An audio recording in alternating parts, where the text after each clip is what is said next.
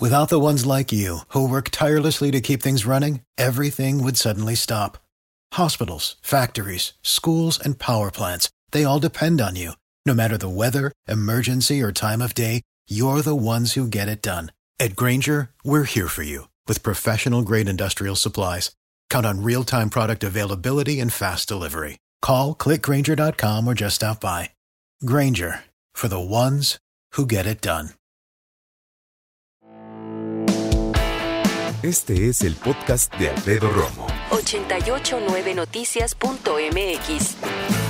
Octubre se le conoce como el mes rosa y se ha hecho en realidad tanto en cuanto al mes rosa y que llama tanto la atención porque hay muchos tipos de cáncer y el rosa siempre es como más significativo en términos de el moñito, los colores, algunos deportes que se visten del color, edificios, en fin.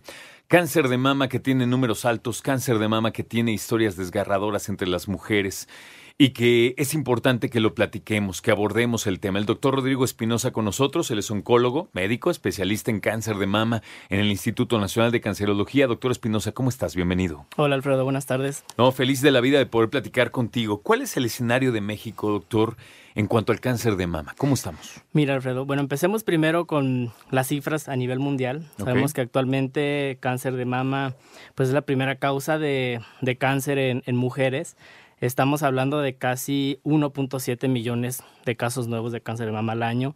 1.7, perdón. Exactamente. Millones. Millones. Al año.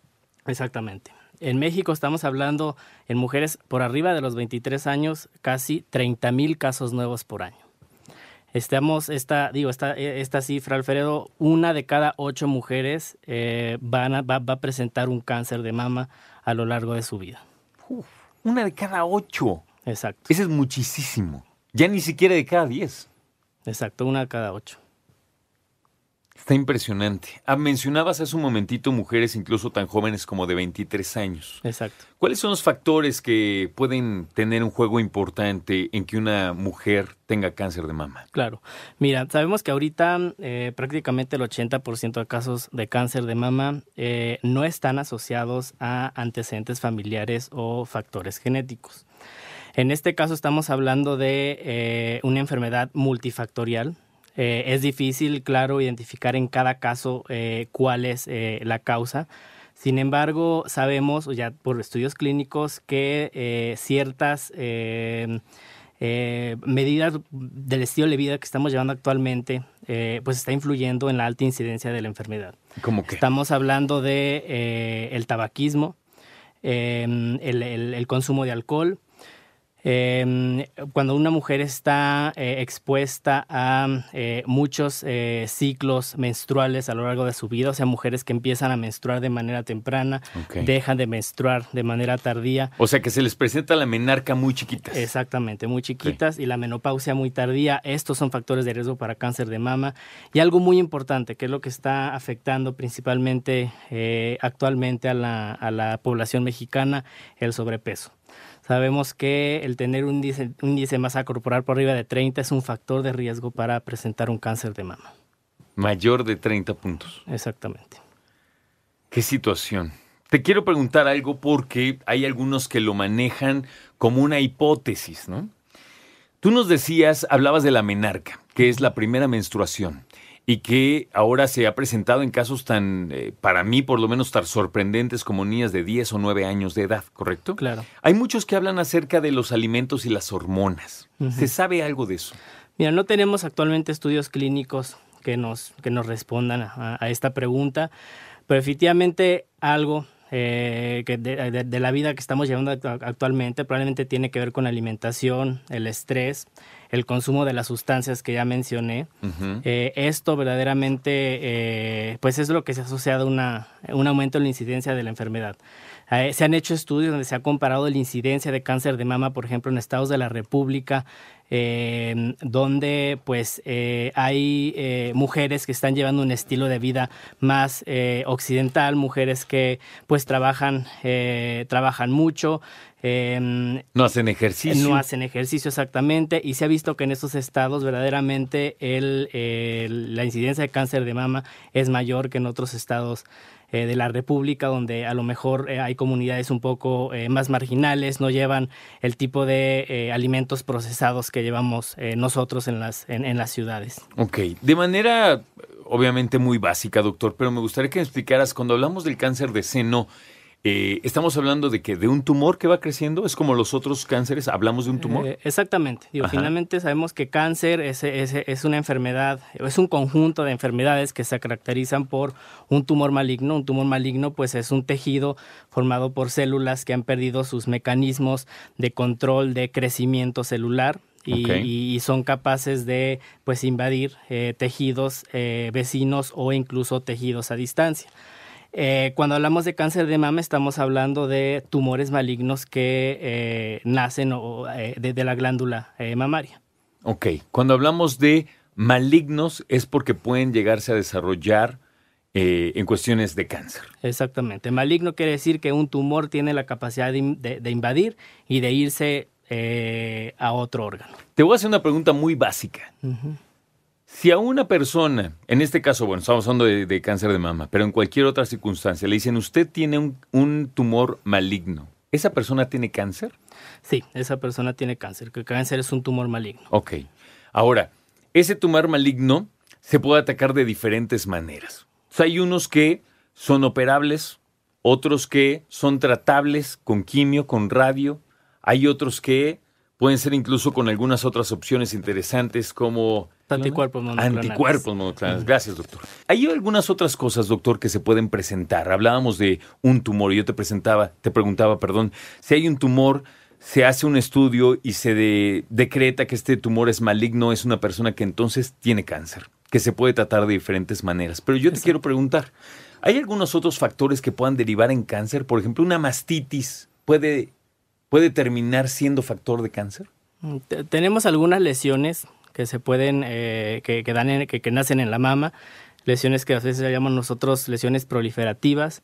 Algunos los llamamos eh, eh, carcinomas in situ, que son eh, células que eh, tienen alto riesgo de, malignizarse y con, eh, volverse un cáncer de mama invasor. Y este, pues estas lesiones proliferativas que, que, puede haber en la mama pueden aumentan el riesgo de un cáncer de mama, se pueden transformar en un cáncer de mama. Ok. Quiero preguntarte también en cuanto al, a los senos, ¿se sabe algo de cuestiones como qué te gusta, como cuestiones que usan las mujeres que puede alterar la dinámica del seno. A lo mejor el tipo de brasier, a lo mejor, no sé, una crema, a lo mejor, ¿sabes? O sea, cosas de uso diario. Actualmente no tenemos ninguna, ningún factor de riesgo descrito eh, de este tipo. Eh, recientemente se ha eh, hablado mucho sobre el riesgo de, implantes mamarios y, ah, tumores malignos de mama. Eh, sí hay ciertas, ciertos implantes mamarios que se han asociado a un tipo de tumor en la mama. No es como el cáncer de mama común, son más bien tumores, se llaman linfomas, son, son tumores que derivan del, tejido linfoide y prácticamente pues es lo que se ha, ha, descrito hasta, hasta el momento. Por cierto tipo de implantes, no todos. Exactamente, no todos. Ok. Ahora dime, ¿Qué opciones existen para que una mujer que ha sido diagnosticada con cáncer de mama sea tratada? Ok, bueno, actualmente eh, pues tenemos muchas opciones. Obviamente la, investigación en cáncer de mama está dando pasos eh, muy grandes. Eh, cada año pues se, se, reportan estudios con resultados verdaderamente impresionantes. Ahorita el, el pronóstico de, de, mujeres con cáncer de mama incluso detectado en, en etapa eh, tardía o metastásica, ya ha cambiado muchísimo con eh, las terapias que tenemos ya aprobadas y disponibles. Obviamente el tratamiento va a depender de la etapa clínica, eh, en la que se, se, detecta el tumor y de factores que tienen que ver con el tumor. El cáncer de mama pues se clasifica en diferentes tipos de acuerdo a algunos receptores que puede expresar el tumor entre ellos muy importante receptores para hormonas. Hay otra proteína por ahí, eh, se llama HER2, que eh, pues tiene mucho que ver con el eh, tratamiento que se ofrece a, la paciente y el, con el pronóstico. Ok. Entonces, quiero preguntarte, como médico, yo sé que hay muchas cosas que evaluar y como dicen ustedes, cada persona es un caso. Pero la cirugía termina siendo una de las, eh, de las soluciones, entre comillas, más contundentes en términos de si podemos hacerlo, lo hacemos cuanto antes. Mira, todo depende de la etapa clínica. Cuando estamos hablando de una etapa temprana, Ahí sí eh, es un tumor pequeño, eh, eh, no hay ganglios axilares detectables, pues la piedra angular del tratamiento es la cirugía. Cuando estamos hablando de tumores ya más avanzados, tumores más grandes en la mama, cuando hay involucro ya de ganglios en la axila, pues entonces ya toman un papel más importante terapias que complementan a la cirugía, entre ellas quimioterapia, eh, terapia hormonal, cuando estamos hablando de tumores que expresan eh, receptores hormonales. Eh, lo que me preguntas hace, hace rato, anticuerpos monoclonales, estos son medicamentos, lo más nuevo que se ha desarrollado actualmente para el tratamiento del, de cáncer en general. Y pues ya tenemos una, un anticuerpo monoclonal para la, eh, tumores que expresan una proteína que se llama HER2, que verdaderamente ha cambiado el pronóstico de las pacientes con cáncer de mama, tanto temprano como, como avanzado. Y es una maravilla, si ya lo tienen disponible en el INCAN, es una maravilla, ¿no? Exacto.